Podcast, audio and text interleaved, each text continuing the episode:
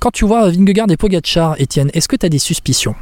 Je te pose la question comme ça parce que forcément, après l'étape de samedi dans, dans Jouplane, les grandes, les, grandes poêlées qui se mettent, euh, est-ce que toi, il y a quelque chose qui t'interroge dans leur performance euh, quand tu vois ce qu'ils sont capables de faire, leur niveau qu'ils ont depuis le départ, euh, la bagarre qu'ils ont qui, depuis le départ au Pays Basque Est-ce que toi, ça t'interroge? Alors, sans, sans je vais, tu vas me dire que je botte peut-être en touche, mais alors, on peut on peut s'interroger effectivement c'est vrai qu'ils font des choses exceptionnelles que ça soit en termes de temps de montée ou même d'intensité d'attaque.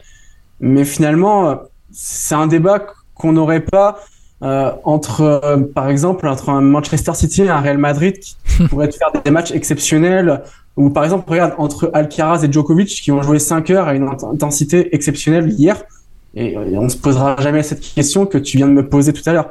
Ou joueur NBA qui joue 80 matchs par saison et qui arrive, à, qui arrive à des performances exceptionnelles en finale NBA après plus de 80 matchs dans la saison. Oui, on a le droit de s'interroger. Oui, le vélo, comme n'importe quel sport, est forcément touché par le dopage. Oui, ceux qui, enfin, oui, ceux qui se dopent ont souvent un temps d'avance sur ceux qui cherchent. C'est une vérité.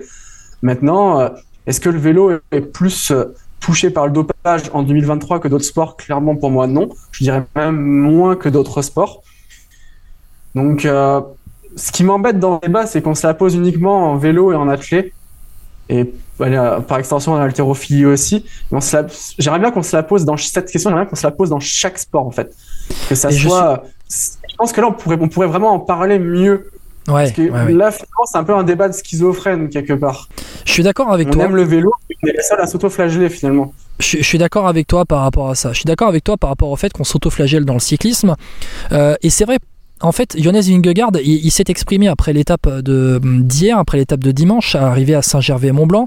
Euh, forcément. Euh, forcément les interrogations euh, montent quand on voit les, temps de montée, quand on voit euh, les accélérations qui sont et, la forme qu'ils ont après deux semaines. Euh, Vingegaard qui euh, a déclaré on est complètement propre, chacun de nous dans l'équipe, je peux le garantir à tous, personne ne prend rien euh, d'illégal. Euh, il dit aussi oui, je comprends tout à fait les questionnements à ce sujet à cause du passé de notre sport. C'est même bien d'être sceptique car sinon cela se reproduira. Ça c'est c'est mmh. ce qu'a dit Vingegaard. tout ce que je peux dire, c'est que je ne prends rien. et puis tac tac tac. Van Aert quand lui on lui avait posé la question, c'était il y a un an, je crois qu'il avait dit c'est une question de merde, je crois que c'est ça. Ah, j'ai plus trop le souvenir. Votre Van Aert, voilà, c'est ça. je, je, suis en train de lire en même temps un article. Euh, Van Aert, euh, Van Aert, lui, avait rétorqué, voilà, il y a 12 mois, c'est une question de merde par rapport euh, à ça. le maillot jaune qui, voilà, qui comprend hein, que ces derniers jours mené un rythme infernal ont pu soulever des, des questions. C'est vrai que nous allons plus vite, plus vite même que. Il a-t-il, il a ajouté donc en référence aux exemples du passé.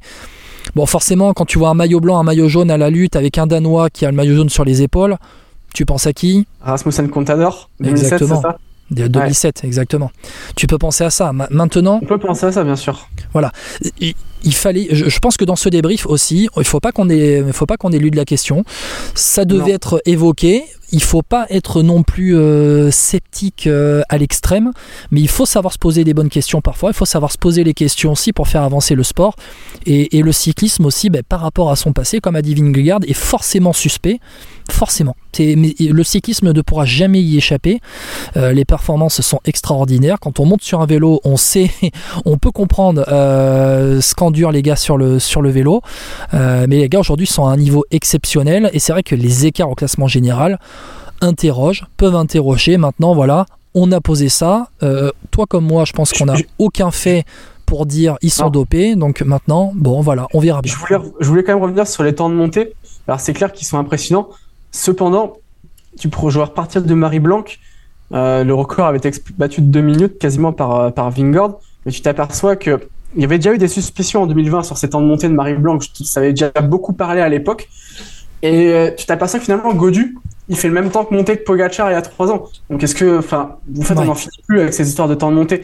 Je pense qu'il y a aussi euh, des progrès matériels. D'ailleurs, on je trouve qu'on ne parle pas assez de la guerre de matériel qu'il y a dans le vélo depuis deux ou trois ans. Je suis entièrement d'accord avec toi, Étienne. On n'en parle pas assez euh, parce que, enfin, je pense que le vélo, euh, euh, d'une année ou à une autre, si ton vélo il est moins bon, bah, je pense que c'est l'ensemble de ton équipe qui est moins bonne. Alors, Oui. faudrait pas... alors d'ailleurs, sur ça, il faudrait pas que ça dérive comme la Formule 1 ou la moto. Mais, Alors euh, justement, alors moi justement, je vais, je vais, euh, je, je- alors je, je vais embrayer sur ce que tu dis et je pense que dans le cyclisme, on devrait plus traiter la- les mécaniques, en tout cas les vélos, la- la- le sans côté mécanique du mécanique, vélo. hein. Comment? Pas sans parler de dopage mécanique, mais vraiment de progrès technologique. Non, non, je, ne parle pas, justement, je ne parle pas de dopage mécanique. Je, je, on, on met beaucoup en avant dans la Formule 1, pour regarder beaucoup la Formule 1, on met beaucoup en, en avant les avancées. À chaque fois, euh, bon, Red Bull, dans Red Bull pour le prochain Grand Prix, va nous livrer de nouvelles améliorations sur leur voiture. Et, ça, en fait, c'est des choses qui sont mises en avant. Les départements de recherche et de développement, dans la soufflerie notamment, sont mis en avant en Formule 1, sont beaucoup mis en avant. Et ça fait partie, mais ça fait partie entièrement du sport. Et je pense que dans le vélo, ça ne fait pas justement assez partie de ce sport parce qu'on a pendant des années vu les avancées dans le vélo. Euh, alors c'est vrai qu'avec les moteurs, les- la fameuse affaire des moteurs de l'époque quand chez la Rabounen notamment, euh, autour des Flandres. À cette époque-là, on, on avait vraiment des, des grosses interrogations par rapport à ce qui était. Mais il je pense qu'il faudrait se pencher dans le vélo pour que ça soit beaucoup plus euh, compris par le public. Euh, cette guerre, cette guerre des vélos aujourd'hui est très importante. Il faudrait qu'on traite beaucoup plus la question du matériel, comme on le traite en Formule 1, pour justement dire aujourd'hui, ben, les équipes, elles, euh, elles ont ça, ça, ça et ça, et ça pourrait expliquer notamment. Je, sais pas, je te dis ça comme ça. le recrutement d'un Peter Sagan, par exemple, chez, euh, par exemple chez Total Energy, puisque Peter Sagan, en pré-retraite chez Total Energy, a ramené Specialized chez Total Energy et donc a permis à Total Energy d'avoir des vélos performants aussi. La bataille, elle est là. Plus t'as une équipe personne- qui a de budget, Jumbo UAE, plus t'as une équipe qui a de budget, plus t'as une équipe qui peut avoir des vélos et les meilleures améliorations et les dernières améliorations. Et ça, et ça a donné Turgis plusieurs fois top 5 de monuments, dont un podium. Ça a donné Burgodo qui a quand même franchi un gros step encore une fois depuis deux ans. Euh, C'était quand même une équipe qui était. C'est bien que tu parles de la Total Energy parce que de- entre 2015 et 2020-21, c'était quand même une équipe qui était très déclinante. Ouais. Et on est passé d'un stade où tu avais un Pierre Roland qui, qui pouvait jouer une étape de montagne à chaque Tour de France, un Vauclair qui brillait, à une équipe qui était franchement devenue euh, limite à se poser la question à savoir s'ils avaient leur place sur le tour. Là, je pense qu'ils ont prouvé qu'ils l'avaient quand même entre Pierre Latour et, et Burgodo. C'est quand même, enfin, ça gagne pas, mais ça fait 2, 2 et 3 quand même. Ouais, exactement. Et puis ça a permis aussi de, de gonfler un peu les, les budgets. Voilà, je pense Mm. qu'il fallait qu'on parle de cette question-là. Faut dire aussi, et là ça va être des faits, et vraiment juste des faits, euh, sans vouloir non plus se, se cacher hein, de, de ce qui se passe, fermer les yeux par rapport à ce qui peut se passer, mais encore une fois, on n'a pas de faits. C'est que maintenant, quand le Tour de France passe, les routes sont refaites, le bitume est tout neuf et rend parfaitement bien, les vélos sont bien meilleurs qu'avant. Rien que par exemple les, les transmissions, euh, transmissions électro- électriques euh, sur euh, les dérailleurs, ben, tu peux gagner, euh, tu, tu, tu y gagnes forcément dans, dans ta gestion, euh, dans ta gestion de, d'une montée. comment? Sauf quand ça plante. Sauf quand ça plante, exactement. Et ça, je pense qu'Étienne, non, t'as- pas, t'as pas vécu ça Si? Non, je suis trop, trop pauvre pour avoir de tel Ouais. matériel, malheureusement. Exactement. Non, mais voilà, il, il faut aussi évoquer cela. Et puis, et puis il y a un point, euh, c'est qu'on refait les routes, les vélos sont meilleurs, les entraînements sont beaucoup meilleurs, le niveau moyen du peloton s'est largement élevé et on arrive à des euh, niveaux qui sont euh, énormes. Et j'ai l'impression aussi que les grosses étapes de montagne sont plus courtes qu'avant. Aussi. Ah bah oui, à l'époque, c'était des, c'était des 210, 220, 6, 7 cols dans la journée. Et ça, on en avait l'habitude. Aujourd'hui, c'est beaucoup moins le cas. Aujourd'hui, c'est beaucoup moins le cas. Et donc, ils arrivent, entre guillemets, plus frais dans les, euh, dans, dans les étapes de montagne avec moins de cols. Même si on voit des grosses, grosses bagarres au, décou- euh, au début et les grosses peignées qui se mettent au début pour prendre des échappées, par exemple, comme on a vu samedi. Mais c'est vrai aussi que les étapes sont un peu plus courtes. Et on a vu, regarde, je prends l'exemple, c'est l'étape de- d'hier, dimanche. L'étape, elle faisait 150 km, non? 140, semble. ouais, 148, quelque chose comme ça, oui. Ou 180, et c'est samedi que ça faisait 150. Ah non, je tourne les pages, je te laisse, vas-y. Euh, il me semble que tu as raison. Alors aujourd'hui, c'est 180, enfin, pardon, hier, c'était 180. Exactement. Et avant-hier, c'était 148. Alors je. 151,8, voilà. Jusqu'à Nanzine. Donc tu, tu avais Jouplane, mais avant t'avais que alors t'avais eu trois Pourtant, cols il y de première catégorie, mais t'avais que 150 bornes de course. Quand, euh, alors, on peut, on peut faire des recherches, mais je- j'ai toujours en tête l'étape de Courchevel, euh, celle que gagne Virenque en 97. Je pense qu'il y a trois. Vas-y, fais ta recherche, on t'entend taper en même temps, on t'entend tapoter, vas-y, vas-y. Ok. Je suis, je suis Ta- Non, t'inquiète, t'inquiète pas, c'est le direct, on y va.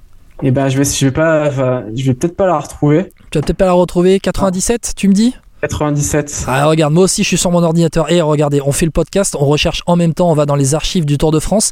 Tu me dis que c'est la, laquelle étape? Celle de Courchevel que gagne Richard Virenque. Celle de au- Courchevel, au qui est la moins 14e étape. Donc euh, Virenque qui l'emporte devant, Devant Ulrich, et, euh, Ulrich et Escartine 3e. Et l'étape, l'étape, l'étape, elle fait euh, 148 km. 148, mais il y a trois énormes cols dans la journée, il me semble. Et sachant que cette année-là, il y a une étape, bah, celle, celle d'Arcalis, où ils font, ils font euh, col de port, ils font Envalira, Ordino et, euh, et, euh, et Arcalis. C'est une étape à plus de 5000 mètres de dénivelé, celle-là, par Ouais. exemple. Ah. Non, voilà, il, fa- il fallait qu'on en parle. Il fallait qu'on en parle de ça. On en est déjà à pratiquement une demi-heure de podcast. On va avancer parce que que le premier le point. premier point dont on a parlé,